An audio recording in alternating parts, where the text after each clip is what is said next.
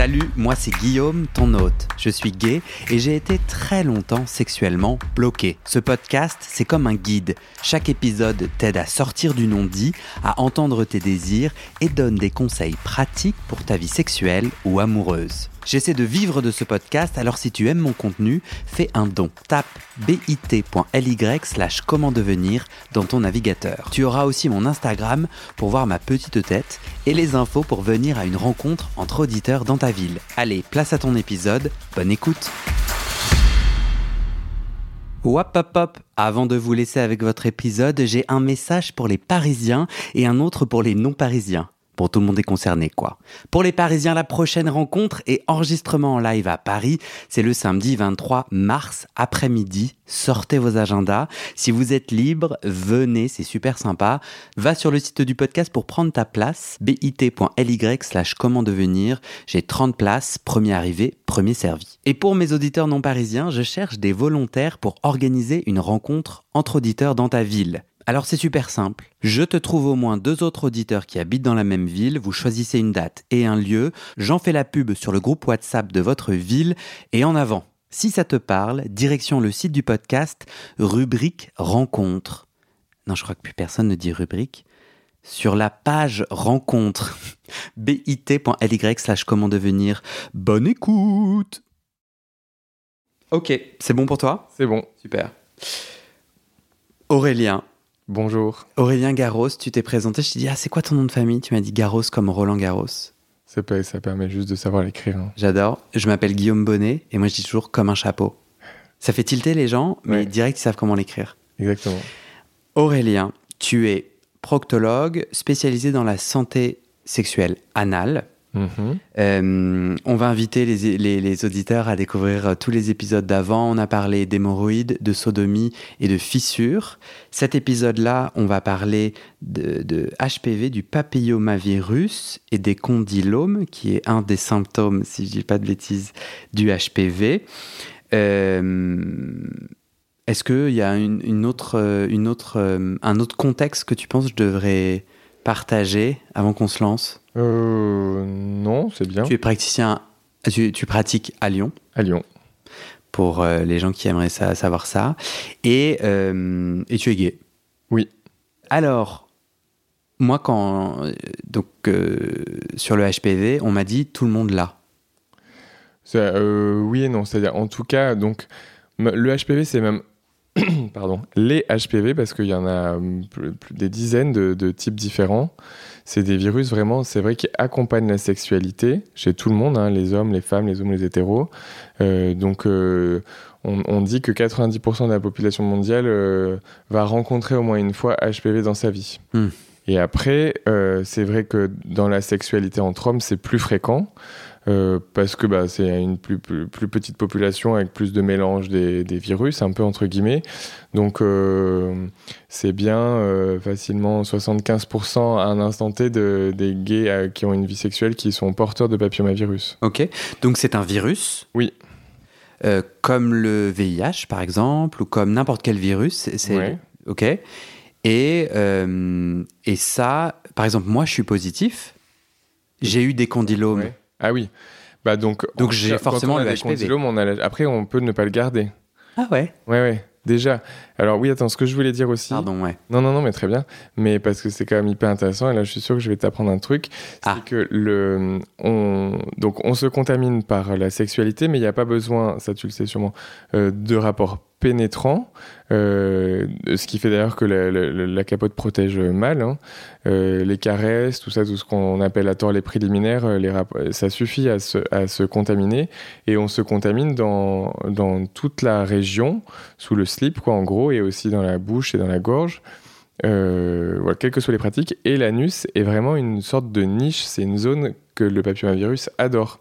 C'est-à-dire qu'on a tous, hommes, femmes, homo, hétéros, plus de papillomavirus dans l'anus que ailleurs. Hmm. Voilà, c'est intéressant de le savoir. euh, Ouais. Et effectivement, euh, aussi, bon, c'est pas les, les- c'est pas tellement pour les personnes qui nous écoutent, mais des fois, euh, euh, les- un homme hétéro qui a des condylomes à l'anus, c'est plus rare, mais ça arrive et il va tout de suite se sentir remis en question et il n'y a pas, il y a pas lieu. Pourquoi Il se remettrait en question Ouais, il, va, il va croire qu'on pense qu'il a une sexualité anale, qu'il est homo. euh. On peut avoir des condylomes à un endroit où il n'y a pas de sexualité. Oui, c'est ce que j'essaie de dire avec l'histoire de l'anus. Alors, j'avais mal compris, Le donc c'est par exemple. s'installe dans l'anus. Chez, chez, pas, pas chez tout le monde, mais il s'installe particulièrement dans l'anus, même si Ah, on donc pas il de a été un-. Il a été, euh, le virus lui a été transmis par euh, quelqu'un euh, en s'embrassant ou en, ou, en, ou en le suçant. Bah, alors, oui, il faut quand même baisser le slip pour qu'il y en ait en bas. Ok. Pas Et après, ça a migré. Mais juste ou en caressant, en faisant un petit frotti-frotta, euh, ça peut suffire, quoi. Mais donc, on lui a touché l'anus à ce monsieur? Bah, l'anus, le sexe est à côté, enfin, c'est à deux, à deux pas, quoi. Non, non, il n'y a pas besoin forcément d'être allé. Non, non, non, il n'y a pas forcément besoin d'être allé derrière vraiment jouer, quoi. Ok. Mais, mais, mais le virus n'a pas pris ses petites papates et c'est pas allé et pas lui-même allé à l'anus. Il y a eu un contact, même fugace, entre euh, la personne porteuse et l'anus. Bah, Sur lequel des condylomes. Il y a eu un contact sur le- la sphère génitale, quoi. Ça suffit. Mais juste, s'il est sucé et on lui touche pas du tout l'anus, il Ouais, peut développer des condylomes. Ouais. C'était ma ouais. question. Merci. Oui, oui. Ok. Et est-ce que c'est grave Euh, non. Enfin, donc euh, attends parce que je voulais dire un autre truc de la- Ouais. d'avant là, on s'est coupé et après je vais dire si c'est grave. Bien sûr. pardon. Euh, effectivement, donc après le papillomavirus, le plus souvent on, on l'élimine en moyenne en deux ans. Ah ouais. Ça peut être plus rapide, ça peut être plus long, mais après on peut le garder toute sa vie aussi. Et ça, on- enfin, le plus souvent, on n'a pas cette information. Ce qui fait aussi qu'on peut développer des. Le papillomavirus peut d'un coup développer des lésions euh, bien plus tard, alors qu'on n'a même plus de sexualité depuis 15 ans. C'est possible aussi. C'est pas le plus fréquent, mais c'est possible. Développer des lésions, c'est des, des condylomes qui sont des petits ou un boutons. cancer. On va en parler après. On va faire, essayer de bien faire le distinguo. Mais donc du coup, quand je, quand je suis porteur du virus, si je l'ai pas auto-éjecté, Mm. euh, il peut pouf réapparaître. Il peut être soit dormant Ouais. ou pouf faire Activer et S'activer et fabriquer des choses. et fabriquer Parce qu'effectivement, dans la grande majorité des cas, on porte le, le, le ou les virus et sans, enfin, sans que rien ne se passe, quoi. Aucun symptôme, euh, c'est ni vu ni connu. C'est bien pour ça que on- tout le monde se contamine tout le temps. Enfin, ça, on peut pas lutter contre. C'est c'est comme ça, ça existe. Euh, et donc, et donc, et on, et on est aussi euh, souvent plus, euh, enfin, on a plus de conséquences du papillomavirus, c'est-à-dire les condylomes, etc. Souvent quand on est jeune, parce que c'est là où on, où on, où on est exposé les premières fois au papillomavirus. C'est plus souvent là où on a plus de rapports, même si c'est pas obligé, mais les, les deux phénomènes fait que c'est plus fréquent. euh, Mhm. Avant 30, enfin, je sais pas quelle est la fin de l'âge jeune, mais bon, quand on est jeune, je vais pas donner d'âge.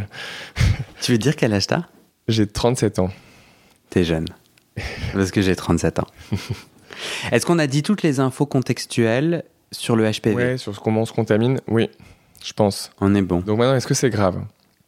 Enfin, je re- oui, Docteur. je fais le. Est-ce que c'est grave, docteur?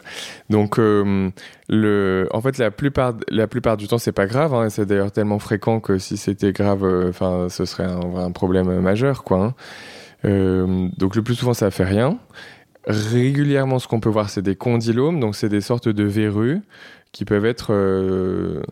Euh, donc aussi sur les organes génitaux, mais qui peuvent être autour ou dans l'anus. C'est un peu ça dont on parle. Et après, euh, il y a aussi certains, certaines souches de papillomavirus, surtout le papillomavirus 16, qui sont responsables du cancer de l'anus. Mais généralement, c'est pas les mêmes souches qui donnent les condylomes et celles qui donnent le cancer. Donc en gros, c'est un peu différent, quoi. Et donc le cancer, bah, ça évidemment, c'est grave. C'est un cancer euh, hyper rare de base. Et il y a des, des... On sait maintenant dire euh, qui c'est qui a un vrai surrisque. C'est-à-dire, euh, le fait d'avoir plus de papillomavirus, c'est peut-être un très léger surrisque de cancer, mais qui, reste, qui fait que c'est encore très rare et qu'il n'y a rien à faire de spécial. Et puis, c'est plus à risque. Par- Parmi les, les, les HSH, parmi les hommes gays, c'est principalement et quasiment exclusivement les hommes qui sont infectés par le VIH qui ont vraiment un risque. Parce que eux, ils- ça entraîne une espèce de d'infection prolongée du papillomavirus et Ouais. ça fait qu'avec le temps, mais plutôt plus tard dans la vie, ils, ont plus de risque de développer un cancer de l'anus. Donc je fais comment si je suis si séropositif? Donc si tu es séropositif et HSH, euh, on recommande maintenant, c'est bien écrit depuis euh, un an, une surveillance à partir de 30 ans. Mais 30, ouais, c'est- c'est- on n'est pas 30 ans pile, c'est pas grave, parce qu'en vrai c'était un peu, c'est un peu jeune, euh, avec un frottis. comme font les femmes de, chez le gynéco depuis un paquet de temps, parce que ça donne aussi le cancer du col de l'utérus qui est plus fréquent. Et donc on fait ce frottis. Sur ce frottis, on regarde s'il y a le papillomavirus 16. Et s'il n'y est pas, ce qui est recommandé, c'est pas ce qu'on faisait. Euh, jusqu'à présent, on faisait pas ça. Donc je le dis parce que euh, potentiellement que pas mal d'auditeurs peut-être ils ont des suivis qui sont plus fréquents. Donc il faut qu'on s'habitue à faire des suivis un peu différemment avec les nouvelles recommandations. Euh, voilà.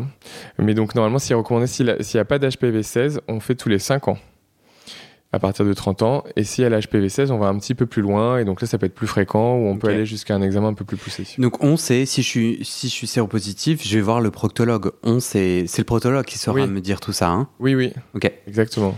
Euh, et euh, il y a en gros 10% des audiences de, ce podcast qui sont des auditrices. Ouais. Le, je crois quand même qu'il faut qu'on note, euh, sans creuser, peut-être on peut pas creuser, mais que le HPV pour les femmes est beaucoup plus, a beaucoup plus de risques.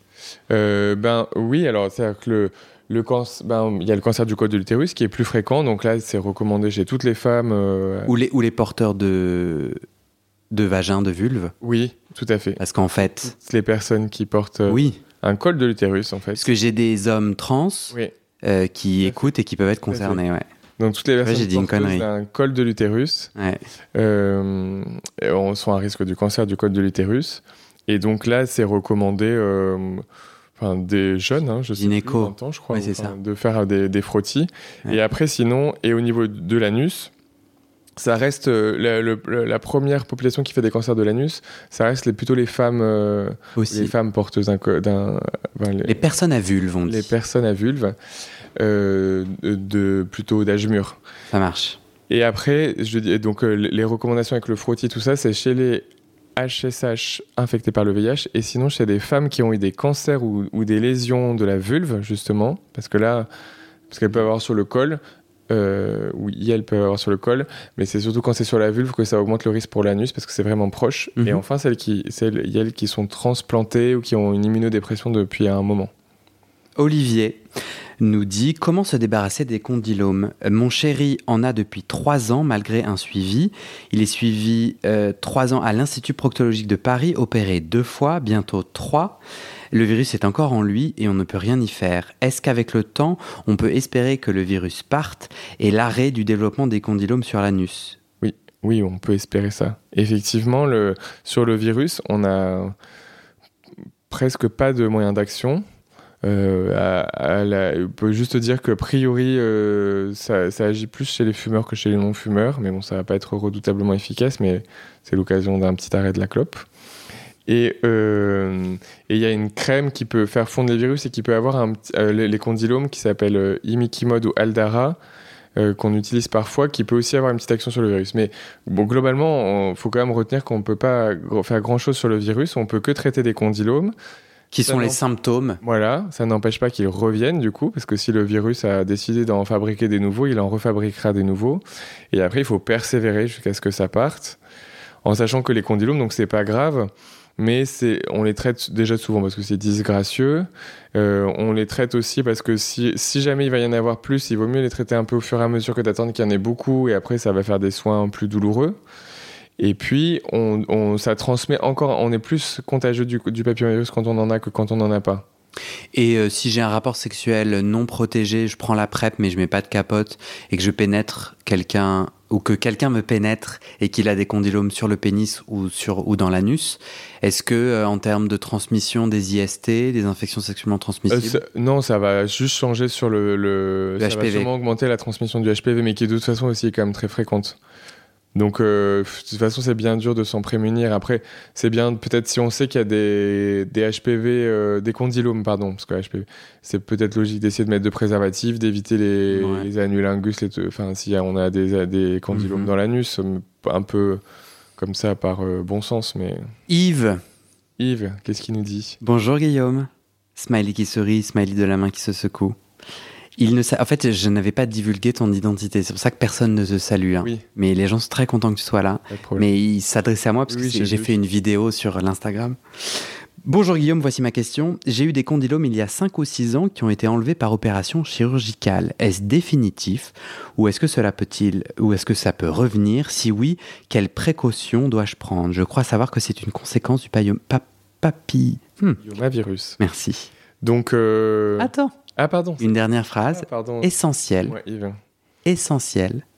Merci pour tes podcasts que je dévore dès que j'en ai l'occasion. Il se fait mousser. Euh, alors, euh, donc le plus souvent, les récidives, c'est c'est précoce. Donc euh, là, à 5 ans, c'était les premiers mois, quoi. On a quand même bon espoir qu'il soit tranquille, c'est-à-dire probablement qu'il a éliminé ce papillomavirus-là. Après, c'est jamais sûr à 100%, comme on l'a dit. Donc c'est quand même possible que ça revienne. Et puis après, il peut se, aussi se rencontrer de nouveaux papillomavirus en rencontrant de nouveaux partenaires. Je suis immunisé parce qu'en fait, moi, c'est mon cas. hein. Je suis Yves. Je ne suis pas Oui. Yves. Je m'envoie pas, je m'auto-envoie pas des compliments sur mon podcast. J'ai eu des condylomes. J'ai eu une chirurgie. Une chirurgie Ouais. euh, une, cette souche du HPV, j'en suis immunisé. C'est si je rencontre d'autres formes de HPV Voilà. que je peux redévelopper des condylomes. Il y a donc le plus probable. Ou il a pu rester endormi et se réactiver, c'est peut-être possible aussi, mais c'est pas le plus probable. Tu disais juste avant qu'en Ouais. en moyenne, en deux ans, on peut Ouais. espérer euh, se éjecter le HPV. Ma question, c'est que parmi toutes les souches du HPV, est-ce qu'il y en a plusieurs qui forment des condylomes? Oui, il y en a plusieurs. Ah putain, Ouais. Ah oui, oui. franchement, ils font chier, hein, les virus. Bon. Euh, on passe à comment s'en protéger? Oui. Olivier, euh, où en sont les recherches sur le traitement quand on n'a pas pu être vacciné et quid, a quid de la vaccination? On en est où des traitements face Bah, au HPV Les traitements face au HPV, euh, on- alors peut-être qu'il y a de la recherche fondamentale en cours, j'avoue, je sais pas, mais en tout cas, il n'y a pas de. J'ai pas entendu parler d'essais, de traitements en ce moment euh, contre le HPV, en dehors de la vaccination. Euh, donc effectivement, mais parce que par contre, il y a beaucoup d'efforts, beaucoup d'énergie en ce moment sur le, sujet vaccination, parce que c'est sûr que ce qui marche le mieux, c'est d'être vacciné, parce que pour le coup, dans le vaccin, euh, il y a neuf types de HPV qui sont, qui sont dedans, enfin, dont on veut se protéger grâce au vaccin, et dont ceux qui donnent le cancer avant tout, et aussi ceux qui donnent les condylomes. Et donc, mais c'est vrai que ce qui est le plus efficace de loin, c'est d'être vacciné quand on est jeune ado, c'est-à-dire plutôt entre 12 et 14 ans. Euh, D'où la campagne de Macron voilà, récemment lancée. cinquième là. Mais on est très très loin du compte. Parce que donc c'est la vaccination est, est élargie aux garçons euh, depuis euh, pas très longtemps, depuis 2020 je crois. Avant c'était que les filles. Euh, et euh, On parle de la France là, on est en d'accord. France, oui. Ouais. Oui, oui, voilà. Les pionniers, c'est les Australiens. Euh, et donc, déjà, chez, ouais, déjà, chez les filles, c'est pas la couverture vaccinale n'est pas très bonne, mais alors chez les garçons, c'est encore pire. c'est pire. Mais- Et donc moi, Guillaume, 37 ans, je peux pas me faire vacciner? Ben, alors, euh, en tout cas, tu n'as pas accès au vaccin remboursé. Ça, c'est la première chose. Parce que c'est, il y a une extension pour les hommes gays jusqu'à 26 ans. Ah, 13, un- information importante. Ouais. On, peut, on, a, on a accès au remboursement pour le vaccin du papillomavirus pour les hommes gays et je crois que ça va être étendu à tout le monde parce que c'est pas très cohérent sinon à jusqu'à 26 ans, un peu en rattrapage. Euh, après, il y a des fois, euh, il y a des centres de dépistage des fois qui, qui, le, qui en ont et qui, le, qui vaccinent des gens plus âgés. Chacun c'est sa gestion. Parce que le choix du ministère de la Santé, c'est économique. C'est que ça coûte trop cher de vacciner tout le monde. Ou Non. bien il y a un impact négatif sur ma santé au-delà de 26 ans de me faire vacciner? Non, euh, ne- je dirais ni l'un ni l'autre. Euh, Enfin, je crois pas que ce soit pour des raisons économiques. Il n'y a pas d'impact négatif, mais c'est qu'il y a a priori pas d'impact positif. C'est-à-dire qu'il y, a des- y a plusieurs études qui montrent que ça sert à rien de se faire vacciner au-delà de 26 ans. Alors, bon, probablement que s'ils avaient fait des tests à 25 ou à 27, enfin, il faut toujours définir un seuil, mais à la fois parce que c'est vrai que euh, une fois qu'on a déjà été beaucoup exposé sexuellement au virus, ça sert moins ou ça sert euh, presque plus, Euh, mais aussi parce qu'on pourrait se dire quelqu'un qui a, qui a viré sa cutie à 30 ans, qui a jamais été exposé avant, qui a jamais Qui a été viré sa cutie? Sa cutie, donc c'est-à-dire qui est devenu C'est une expression lyonnaise? peut-être. C'est quoi pas. virer sa cutie? Sa cutie. Bah, c'est une expression que je connaissais pour dire un peu faire son coming out tardif. Ah ouais, c'est génial. C-U-T-I Ouais. C'est quoi une cutie? Une cutie, c'est une référence d'ailleurs à. C'est le, c'est une réaction euh, euh, cutanée à. un- quand, ça veut dire que tu es positif. euh, par exemple, on faisait ça avec le. Pour la tuberculose, là, on faisait un test avant, maintenant on fait plus comme ça, mais Ok. ça devient positif et on dit qu'on vire sa cutie. Ok. Bref. Euh, donc, qu'est-ce que je disais du coup Tu m'as T'inquiète. déstabilisé? On était dans, on était dans qui peut se faire vacciner, Ah à oui, quoi oui, ça sert de se faire vacciner au-delà voilà. de 26 ans? Il y a aussi une histoire de maturité du système immunitaire qui fait que, quelle que soit l'exposition qu'on a eue au papillomavirus avant, ça marche moins bien. euh, Ok. Voilà. Toi, tu es vacciné en tant qu'homme gay? Euh, moi, je, ben, pff, je me suis vacciné au-delà de 26 ans euh, en le payant, mais de Ah. façon tout à fait. Euh, enfin, c'est en dehors de recommandations, mais je, je peux pas vraiment dire que c'est bien de, de le recommander. On Enfin, parce que je pense pas qu'on se soigne bien soi-même. Ok. Donc, je trouve pas la question intéressante. Ok, ouais, non, non. Mais du coup, si tu vois, si, si j'étais ton Oui. meilleur ami, on est Je tous les deux pas, gays, ouais. tu me dirais, euh, et que j'ai un centre de dépistage qui me dit, ah oui, j'ai un vaccin supplémentaire, je vous le fais. Parce que si je le paye, c'est très cher. C'est tro- c'est trois injections qui coûtent 120 euros. chacune. Ouais. C'est difficile de dire. euh, Enfin, euh, oui, il n'y a pas tellement de risques non plus, donc peut-être si ça protège un tout petit peu. Moi, des fois, je me dis ça, mais c'est en vrai, il n'y a pas non plus, il y a, pas tellement de données scientifiques pour le penser. Après, par contre, il y a aussi des hum, des euh, études en cours parce que euh, il y, a, des petites données, mais c'est un peu discordant, donc on peut pas répondre. Mais il y a des questionnements sur le fait de se vacciner après avoir eu un épisode de condylome euh, pour euh, moins pour euh, pas en récidiver. Ok. Mais ça, les études sont en cours, on n'a Ouais. pas encore les résultats. Oui. Euh, c'est tout bon et on va finir, mais on a juste oublié, j'ai juste oublié une question. Euh, donc on, a, on vient de parler de soigner le HPV ou s'en protéger avec le vaccin. Ouais. On n'a pas encore parlé des condylomes. Hop, ça pointe. Oui. Euh, donc d'abord, je le découvre parce que peut-être je me doite, ou peut-être ça saigne, je mets mon doigt, et là je sens, et c'était mon, mon propos du chou-fleur, Ouais. je sens une espèce de petit bouton. C'est quand même compliqué de dire que c'est un chou-fleur, mais c'est Bah, ça. C'est Oui. au doigt. C'est comme ça que je vais chez le proctologue d'abord. Oui, oui, ou ça peut être le, le compagnon, enfin le, le partenaire qui le, qui le voit ou qui le sent, parce que ça peut être à l'extérieur de l'anus. Hein. Oui. Donc ça peut se voir, on peut le voir soi-même ou, ou les partenaires peuvent le voir. Et après, dans l'anus, c'est plus effectivement, ça se sent.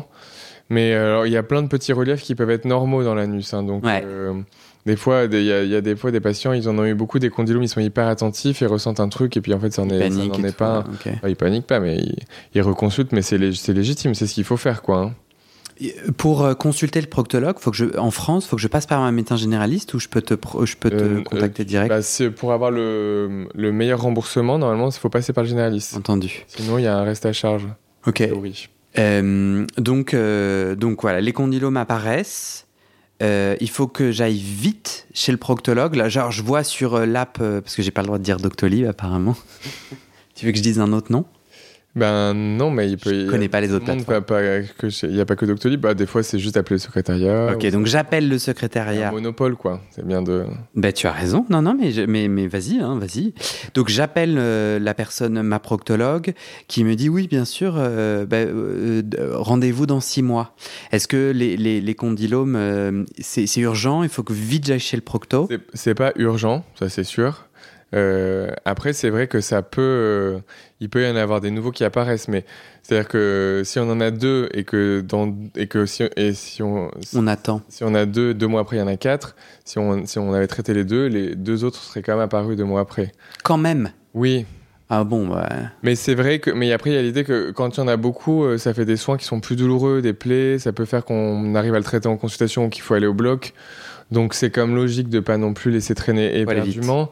Bah non mais vite je peux pas vraiment dire vite parce que en pratique c'est pas mais euh, non, mais, mais- ça peut être quelques semaines tranquilles, un mois ou deux, puis ça va, puis, ça et puis des fois ça bouge pas du tout. Des fois aussi ça on en a un qui apparaît et puis il y en a jamais plus. Des fois ça aussi ça régresse tout seul. d'accord. Ça existe. Euh, Ça dépend de la quantité tout mais je ça. prends rendez-vous. C'est pas une urgence, mais Ouais. c'est bien d'y aller ouais. Je prends rendez-vous. Et alors, c'est quoi les, les, les outils qu'on a pour, euh, pour euh, euh, arrêter les condylomes, enfin les, les soigner Et ah, et ben donc euh, le plus souvent on peut faire euh, une destruction physique avec soit par le chaud, avec ce qu'on appelle un bistrot électrique, ça brûle, ou avec un laser, ou avec un autre truc qui s'appelle infrarouge, c'est un peu la même chose, quoi. En gros, on le, on le brûle. Comme une verrue. Exactement. Soit par le froid, donc c'est même plus souvent par le froid les verrues, c'est-à-dire avec l'azote. L'effet est le même. Après, on peut. Attends, mais ça, l'impact sur ma sexualité. Alors. Euh, après, j'ai comme une blessure, une cicatrice. Il faut que ça cicatrise. Ça met des mois, non, à cicatriser? Non, non, non. Ça, alors, enfin, euh, ça met pas. C'est-à-dire que tu, effectivement, il va y avoir une petite plaie à chaque, au niveau de chaque condylome. Euh, une petite plaie en soi, juste un petit condylome que tu traites, ça cicatrise en une semaine. Hein, c'est très rapide. Après, donc tout va dépendre de la quantité. Parce qu'il y a des gens qui ont des, des, des condylomatoses euh, confluentes. Des forêts de condylomes. Oui, voilà, c'est-à-dire ils peuvent en avoir à l'intérieur de l'anus et ça fait c'est continu quoi sur la moitié voire toute la circonférence. Donc là, euh, là, effectivement, la suite, ça, ça, se fait au bloc opératoire. On détruit puis on coupe aussi, et puis, euh, enfin, en, surface, hein, mais ça laisse des plaies très larges qui vont être douloureuses pendant longtemps et qui vont aussi faire un phénomène un peu de, d'étroitesse après. S'il y en a vraiment beaucoup, beaucoup. Euh, ok, mais c'est intéressant parce que hein. tu m'apprends pourquoi moi j'ai été opéré alors. Parce que donc je devais en avoir trop, ou ils étaient trop loin, parce qu'ils étaient à l'intérieur. Oui, et alors après, il y a aussi des habitudes. Euh, il y a des, des, habitudes de pratique. Il y, a, des. Moi, par exemple, déjà, moi, parce que je fais pas la, chirurgie, la chirurgie des mots et tout ça, moi, par exemple, je la pratique pas, mais les proctologues de Paris, souvent, le, généralement, c'est eux qui font ça. Donc, je fais pas trop bloc opératoire. Donc, j'ai tendance, moi, plus, plus volontiers à proposer en consultation. Et donc, en fait, il y, y, a des habitudes. Quoi. Il y a des gens, ils aiment pas trop faire en consultation, ou ils ont pas le matériel, ils proposent facilement de faire au bloc. Euh, ouais. Et c'est pas, enfin, il n'y a pas d'erreur. Euh. moi, je propose. Après, je, peux euh, envoyer à quelqu'un qui fait au bloc, mais donc souvent, on, on discute avec les patients. Il euh, y en a, ils préfèrent euh, passer un mauvais moment. Ça va être comme des soins de carie, un peu, quoi. On fait des piqûres d'anesthésie, on brûle. C'est un peu pénible, mais c'est, ça peut être supportable. Mais plus il y en a, plus c'est difficile. Mais il y en a, ils vont, ils vont avoir une tolérance plus importante plutôt que d'aller au bloc. Et il y en a, à l'inverse, deux condylomes, ils veulent aller au bloc, ils supportent pas l'idée qu'on leur fasse une piqûre. Donc, on, faut s'adapter euh, à ça, quoi. Il y a, il y a une, une rumeur mm-hmm. douce et gazeuse qui a émergé, euh, tu te demandes ce que je veux dire là, clair. qui a émergé au fur et à mesure des messages que j'ai reçus et que j'ai moi-même vécu, et qui est le préjugé que le chirurgien procto, proctologue euh, conseille facilement d'aller se faire faire des chirurgies coûteuses si t'as pas de mutuelle, mais plus euh, rentables pour la pour le, lui pour le ou elle la proctologue et, hum, et, je pense que c'est des préjugés et qu'en fait chaque professionnel est différent. Mais j'ai plusieurs, euh, plusieurs auditeurs qui en ont parlé qui ont, se, sont sentis pas très bien conseillés. Et moi, en tout cas, dans mon expérience, on m'a jamais laissé le choix. On m'a jamais dit qu'il y avait plusieurs façons. Euh, et en effet, je me suis retrouvé en chirurgie sans trop comprendre pourquoi. Euh, ce que tu soulignes, c'est que l'acte chirurgical est pas forcément une obligation. Et pareil, hein, moi j'ai eu une thrombose hémorroïde, donc euh, retour à l'épisode 1, hémorroïde vénère, où en fait j'ai consulté plusieurs personnes, euh, dont une qui m'a dit s'il faut opérer, et une autre qui m'a dit non. J'ai choisi le conseil du non, et en fait le truc il s'est résorbé tout seul et j'ai eu aucun problème. Alors que la première proctologue était véhémente en mode c'est une obligation de vous, faire opérer. Euh, donc en tout cas, juste pour informer que l'acte chirurgical n'est pas toujours obligatoire, euh, notamment autour des condylomes.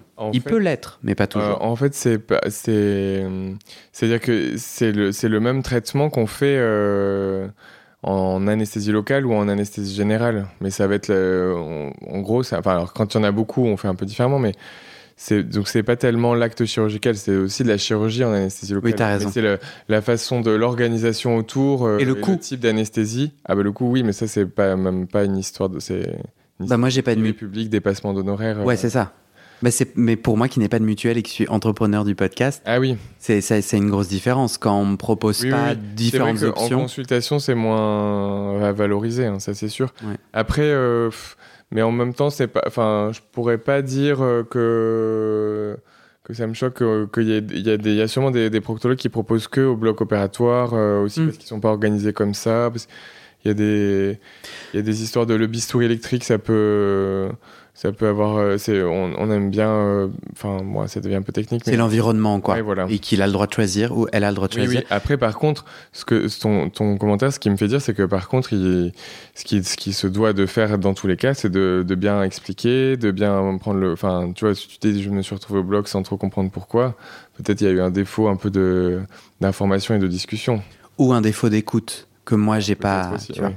Euh, comment on se débarrasse de condylome hors chirurgie? Est-ce que c'est possible? J'entendais tout à l'heure, tu parlais d'une crème. Voilà, après l'alternative, c'est une crème qui s'appelle Imiquimod ou Aldara, ça c'est le nom commercial, et il y a un autre, mais bon, retenons ça, c'est ça qu'on fait en pratique, euh, qui peut être irritante, euh, mais pas toujours, et qu'il faut mettre un jour sur deux, enfin trois fois par semaine, pendant au moins deux mois, deux à trois mois. Donc ça a des avantages et des inconvénients.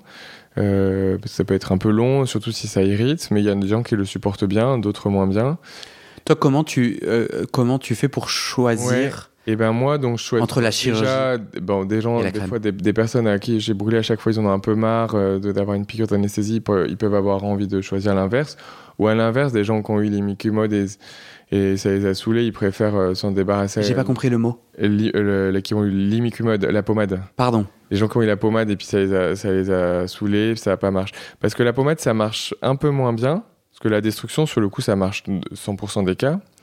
La, la pommade, c'est peut-être plutôt. euh, ça marche dans deux tiers, trois quarts des cas.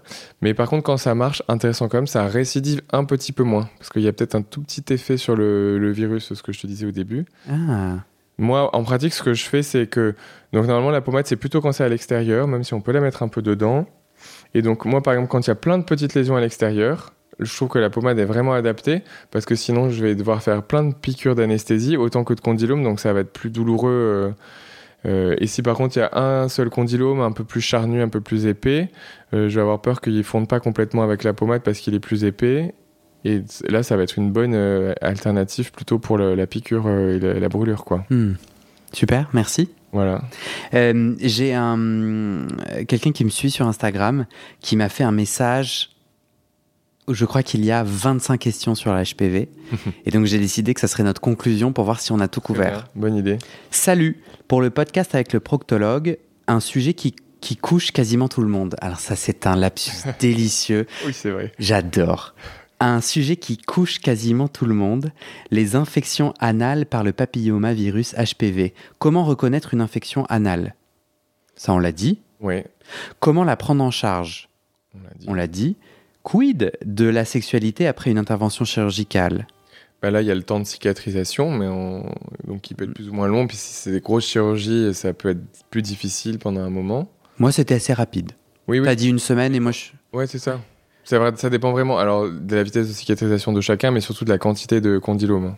Mais, mais est-ce que je peux ressentir un effet de resserrement? Est-ce que ça peut modifier? Oui, oui. Si c'est dedans et qu'il y en a beaucoup, ça arrive. hein. Même des fois, si c'est confluent circonférentiel, c'est-à-dire à l'intérieur il n'y a plus que ça.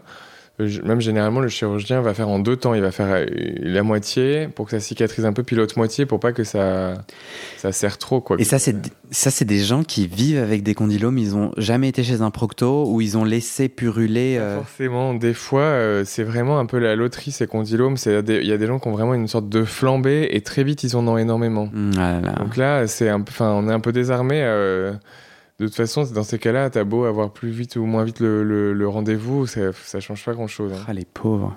Ah oui, oui. Galère. Perspective à long terme.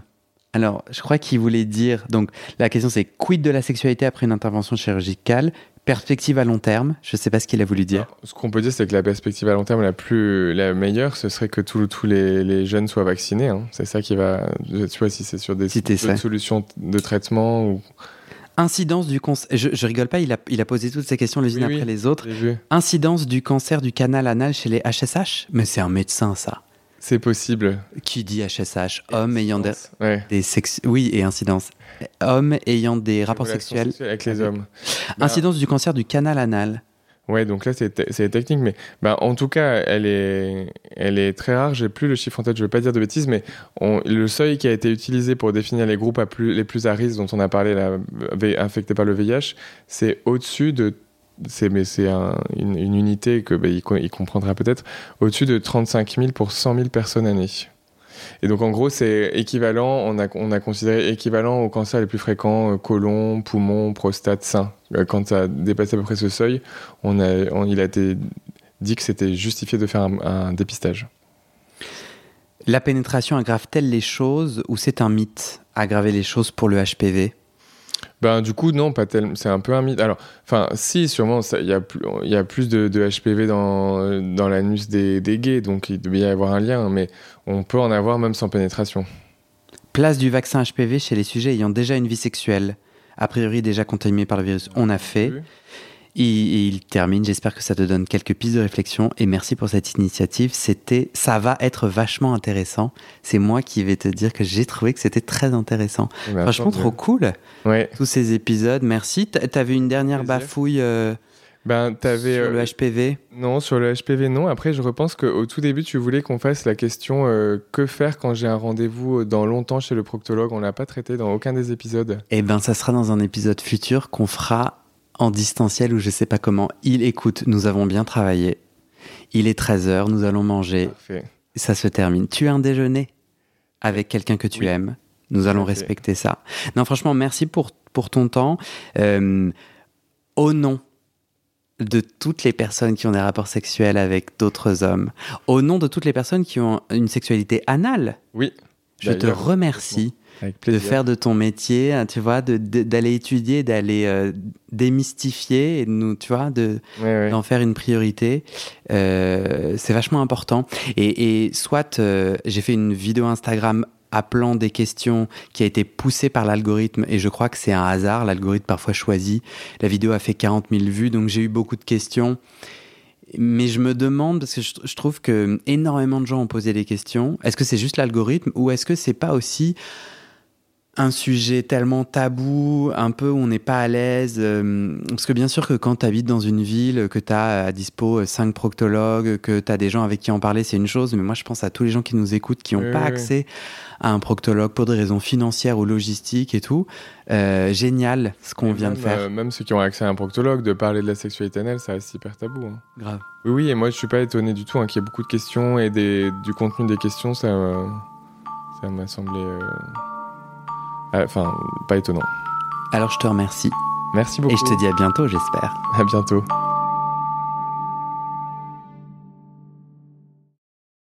Et c'est la fin de cet épisode. Il y a plus de 130 épisodes à découvrir sur ce podcast. Ça fait beaucoup, alors je t'ai rangé les épisodes par thème. Conseils sur la sodomie pour ne plus avoir mal ou comment bien faire son lavement. Le BDSM, la bisexualité, couple ouvert ou exclusif, le racisme, le polyamour, etc. etc. C'est génial et c'est sur le site du podcast. Tu tapes bit.ly slash comment devenir dans ton navigateur. Ah, une dernière chose, ne t'en va pas, si tu aimes mon contenu et que tu veux que ça continue mais tu ne peux pas devenir un des 400 en me soutenant financièrement, tu peux m'aider en quelques clics. Écoute bien. Il te suffit de cliquer sur s'abonner ou suivre sur la page du podcast dans ton app d'écoute et de mettre 5 étoiles. Ces petits clics qui te prennent 5 secondes, ça fait vraiment une grosse différence pour le futur du podcast. L'algorithme se met à pousser automatiquement le podcast à plus de gens. Ça me permet alors de trouver les prochains témoignages et des potentiels futurs donateurs, donatrices. Et j'ai pas beaucoup de temps pour arriver à l'équilibre financier. Tant que j'ai pas trouvé 400 personnes qui donnent chaque mois, je dois utiliser mes économies et ça ne va pas pouvoir durer. D'ailleurs, pour devenir un ou une des 400 et faire un don pour que le podcast continue, va sur le site du podcast. C'est toujours le même lien bit.ly slash comment devenir. Merci pour ton aide et à très bientôt dans tes oreilles.